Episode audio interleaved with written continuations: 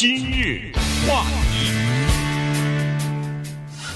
欢迎收听由中讯和高宁为您主持的今日话题。在这个欧米克戎和新冠病毒还仍然没有结束啊，还在继续肆虐的时候呢，呃，昨天倒是有个好消息，就是这个呃，Pfizer 啊，呃，他们这家公司呃，昨天宣布说，他们呃研发出来一款口服的这个抗病毒的药啊，叫做呃 Paxlovid。呃，这个药呢，对呃，就是感染了病毒的人，呃，避免或者说减少他们的重症或者是死亡的这个有效率呢，达到百分之八十九。那这是一个好的消息啊，因为我们现在已经有疫苗了，再加上如果要是有这些呃对抗病毒的有效的药物的话，那就离呃最终呃就是不要害怕这些病毒。就起到了很大的作用哈，所以今天我们把整个的情况跟大家讲一下，呃，这个为什么是相当重要的一件事情？这个终于是向新冠病毒宣战，因为之前在礼拜二公布之前呢，总是预防预防，就是想办法让你别得，但是你一旦得了以后，暂时没什么办法，只能是加呼吸机啊什么这种办法，并没有一个大家都叫得出名字的药，比如说青霉素啊。什么阿司匹林呐，什么之类的，对不对？这种人类历史上的重大的药物，就是一个药物能够解决很大的问题的这样的一种情况，包括后来的对抗艾滋病啊等等一些著名的药物鸡尾酒啊什么之类的。那现在呢，这个消息尽管是初步的消息，但是我们知道，人类在征服一种疾病的路上又往前迈了一大步，这一步就是。我跟你宣战，你来了以后，我让你吃一个药以后，我把你杀死。这一步非常的重要，尽管现在还在 FDA，就是联邦食品与药物管理委员会这里进行审核，尽管前方的路还可能有一些未知，可能还会有一些不知道的副作用，因为它采样的人数相对来说比研究疫苗要少很多了。呃，疫苗呢都是几十万。到后来是百万人的参与，现在都是什么几七八百、八九百这样的一个参与的数字。但是呢，他们不是摸着石头过河，就是当他们找这七八百人在研制的时候，已经是建筑在一个相当广泛的基础之上，即他们对这个病的病毒、这个细菌的形成是什么样的，以及有了疫苗做基础，所以他们在研发药物的时候呢，就有良好的基础，而且。由于这个奥密克戎呢，它有极强的穿透力。所谓穿透力，就是很多感染的人都是打过疫苗的人。嗯。但是，由于它让死亡和住院的情况相对来说比较少，也给人们一种希望。我也听说过一个说法，说这个是一个病毒在走向末路的一个迹象啊，什么什么之类的。这些咱们不知道，咱们不好随便讲。但是，反正今天我们要给大家介绍的就是辉瑞。这家公司呢，它研发的这个药 Paxlovid 两个字加在一起，Paxlovid 这个药啊，希望将来呢，成为我们老百姓都知道的这么一个，又是一个古怪的英文字，但是确实是呢，它已经呃吹响了这个号角。我们今天就给大家介绍一下他们的试验的过程，以及呃接下来上一次的疫情或者这个疫情的延续啊。做了哪些让我们对未来疫情的所谓彩排的工作？嗯，呃，它这个药物呢，现在主要针对的是高危的这些成年人啊。如果一旦获得呃这个或者感染了呃病毒的话啊，咱们不管是呃。Omicron 或者是其他一般的这个 Delta 这种这种病毒哈，现在基本上是这两种变异的病毒呢是比较猖狂的哈。在美国呢是 Delta，在其他的国家呢是 Delta 加上 Omicron，呃，就变成了差不多百分之一百感染，大概都是这两种呃变异病毒株啊所造成的。呃，一个高危的一个这个成年人如果感染上这种病的话，那呃病毒的话那是比较危险的。原因就是说。所谓的高危，那就是说，要么就是年纪比较大，要么就是有其他的基础病啊。所以呢，呃，得了这个病毒以后呢，它会有这个并发症，再加上你的这个免疫力可能也比较弱啊。所以在这种情况之下，呃，住院呐，要上呼吸机啊，甚至死亡的可能性就比较大。那么在这个试验当中呢，他们呃就研究出来哈，说这样的高危的成年人。有了感染的症状，三天之内要是服用了这个 Paxlovid 这个药的话呢，在试验的过程当中，六百九十七个人进行试验，最后呢是有五个人还是得了比较严重的症状，到医院里边去，呃，就住住院了，等于是必须要住院治疗了。六百九十七个里头有五个，但是如果服用安慰剂的话，是多少呢？是差不多六百八十二个人里头有四十四个人，呃，最后要住住到医院里边去。所以，它的保护力这么这个科科学家这么算下来呢，对有病就是重症的成年人，在三天左右的时候服用这个药物的，它的保护力呢大概是百分之八十九左右，嗯，就是是这么个情况。如果你拖了两天，到第五天才服用的话。那个保护力呢，减少了百分之一啊，大概是百分之八十八左右。这是对重症的成年人。另外一组人是呃这个呃就是高危的成年人。另外一种呢是叫做低危的成年人。所谓的低危成年人就是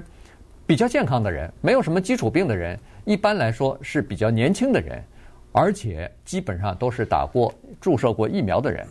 但是他们得了这个再次感染的话呢，叫突破性感染。再次感染了以后呢，他们也有可能发展成重症啊。哎，在这些人身上进行试验的结果呢，是说对这些人的保护力也有高达差不多百分之七十左右。嗯，那么这个就有希望了哈。但是你听到我们在讲说几天几天，这个比较关键，那这就跟检测有关系了，对吧？对，要不然你不检测。或者说你发现有了症状拖着，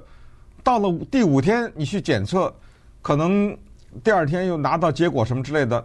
那可能这个药还效力就不如那么大了，是不是到了多少天以后它这个效率就没有了，或者什么？他没说，他没说啊。但是呢，你早介入早服药，他就。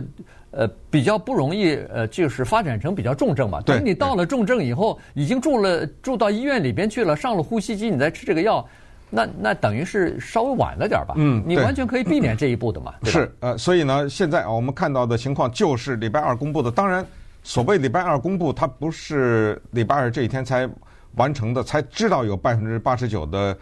防御力在一个月以前，在十一月四号的时候还是七号的时候，其实已经有所公布，但是那个时候呢，只是一个没有经过同行检定的这么一份报告出来，所以当时还不能算是正式的一个公布。但是昨天呢，是一个正式的公布，这个不是。好像所有的媒体都是头条的大新闻，但是我觉得这是一个大的不得了的新闻，对吧？这是一个非常重要的，因为我们知道现在在美国的政治上啊，有很多一些政治方面的事情呢占据了头条。首先有好几个审判在进行，对不对？是关于什么一月一月六号的什么这些，还有国会的各种各样的一些投票。但实际上，我觉得辉瑞的这个是一个很大的新闻。现在辉瑞已经说了。你看，今年到年底就没几个礼拜了哈，他们将生产十八万剂这个胶囊，呃，这个胶囊呢是上面一半是蓝颜色的，下面一半是白颜色的，做的挺漂亮的。这个 Paxlovid，然后到二零二二年的上半年呢，推出两千一百万剂这样的胶囊，所以这个速度呢进行的是非常的快的。那么要想让这个药发挥效用，让想让我们人类。在刚刚过去的，我老想说过去，其实还没过去啊。对，在过去的这么两年的跟疫情的你来我往的这样的一种呃焦灼吧啊，在这种情况之下呢，我们学会了什么样的教训，以及呃人类呢在对抗这个病毒当中所吸取的这个教训，怎么用在对抗下一个病毒？我们就把时间拉到二零二一年十一月。二十八号这个礼拜天，看看这个礼拜天在旧金山这个城市发生了什么事情，以及这个事情为什么它有很大的意义？今日话题。欢迎继续收听由中讯和高宁为您主持的今日话题。这段时间跟大家讲的呢是辉瑞公司哈，昨天呃发布了他们的这个初步的呃数据哈，就是说他们呃研发出来一款口服的抗病毒的药物，这个刚好可以治那个新冠病毒哈。那么这个药的对呃高危的成年人的保护力呢达到百分之呃八十九，所谓的。呃，保护力就是防止他们呃发展成重症啊，要住院治疗的这个情况。那这个呃药就很有用了。呃，然后这药等于是你如果要是这个高危的有其他基础病，呃，包括肥胖啊，包括老年年纪比较大啊什么的，那只要有了症状，吃了这个药以后就不需要住院了哈。就是说。呃，这第一是对自己缓解病情有好处，第二就是也减轻了呃医院里边的这个压力哈，不不要堆满了各种各样的需要上呼吸机，而且同时又高度传染的这些呃病人，这个对医院的压力非常的大。呃，那么这同时呢，其实人们也发现了，说实际上在呃治疗或者说是防止这个呃各种各样的病毒的侵袭的时候呢，有一个步骤是非常重要的，就是检测啊，就是说如何来快速的检测来甄别出来这是一个新的病毒，这样的话呢，就可以及早的对这个。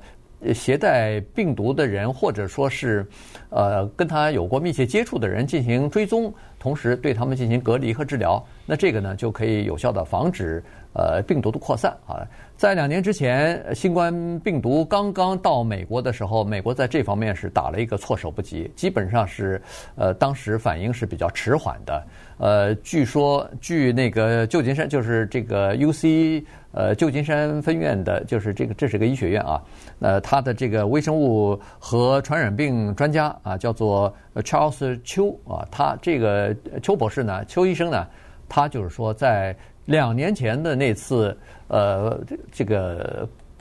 就是病毒刚来美国的时候呢，呃，美国在这方面的应对措施是等于是不及格的哈。他居然推迟了差不多一到两个月。才确确定说是哦，这个 COVID-19 已经到了美国了。但是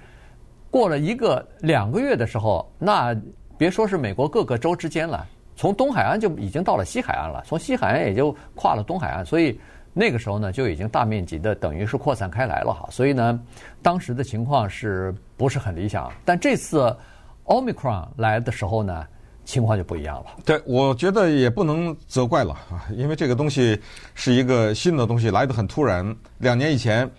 实验室设备设备没有，人手人手不够，政府政府没有拨款，所有的这些上诉的这几个，到了现在呢，都已经到位了。就是政府是联邦一级的哈，已经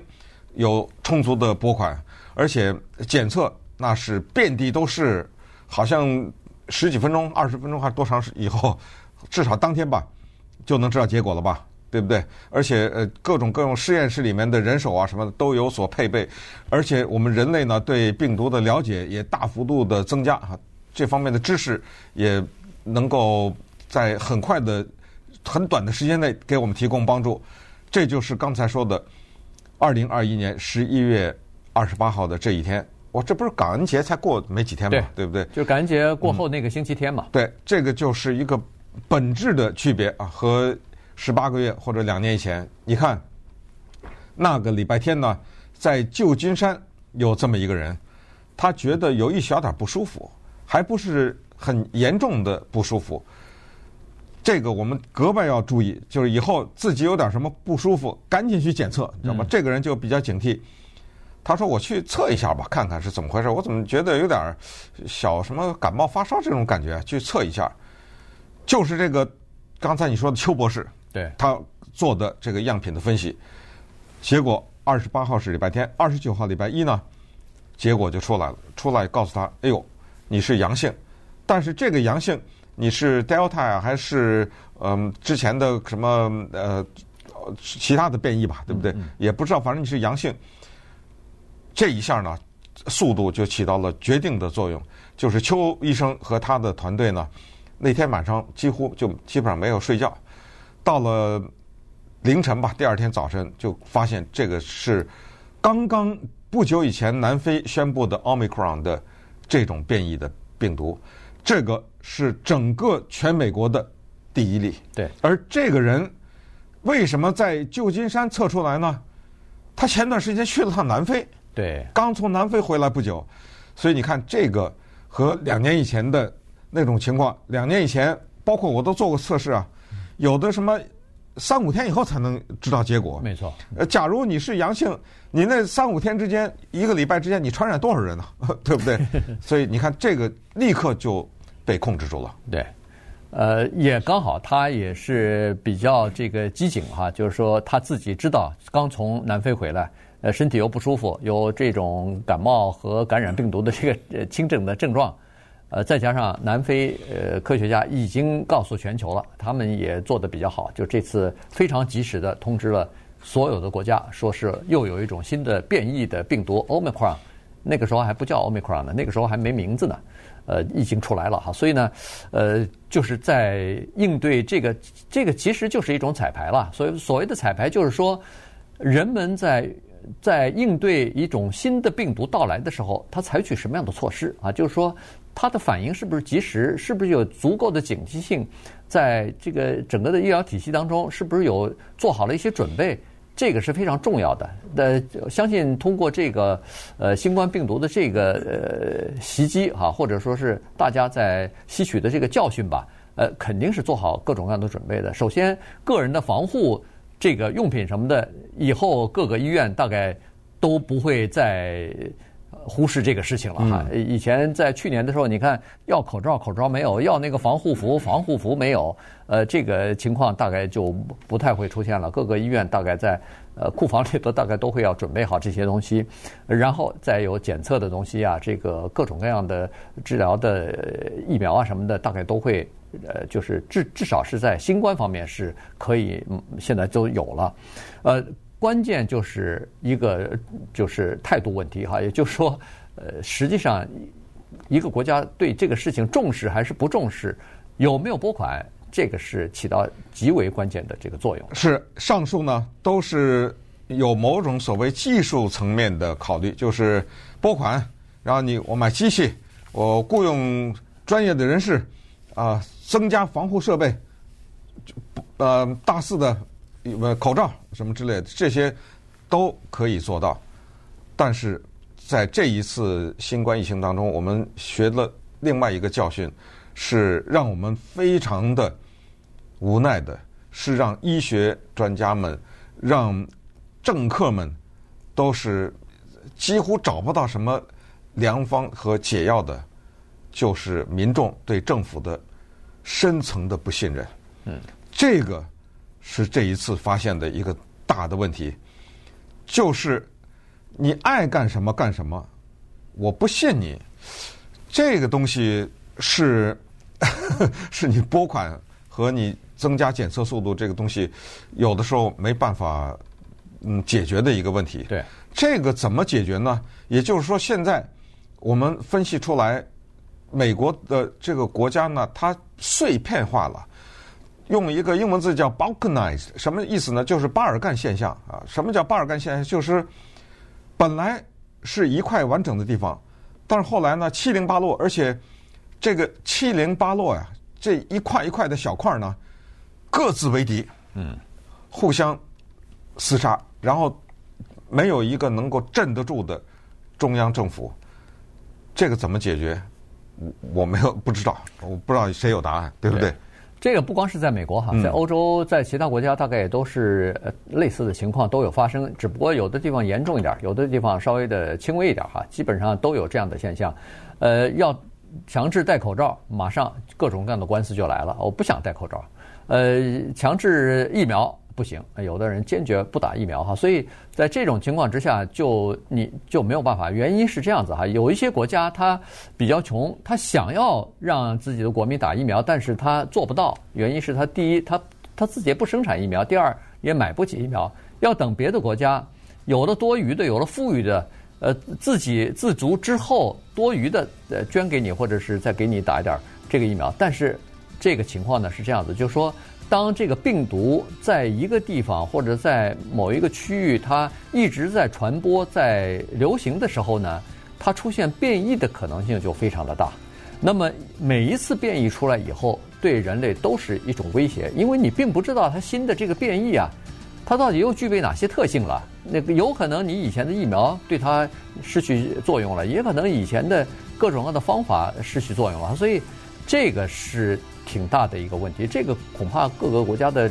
政府，我估计他们也在，呃，这个抓着头皮在想办法，看看能不能在这种问题上达成全民共识。因为病毒它不是针对，只是针对保守派，或者是针对自由派，或者针对共和党，或者针对民主党，嗯，它是全人类的敌人呐。嗯，那么说到民众的心理啊，就是面对着人类的危机，甚至有的时候是灾难，然后人类的心理。它除了对病毒发生作用以外，它还对另外一个东西发生作用。那个东西，咱们下一个话题来讨论。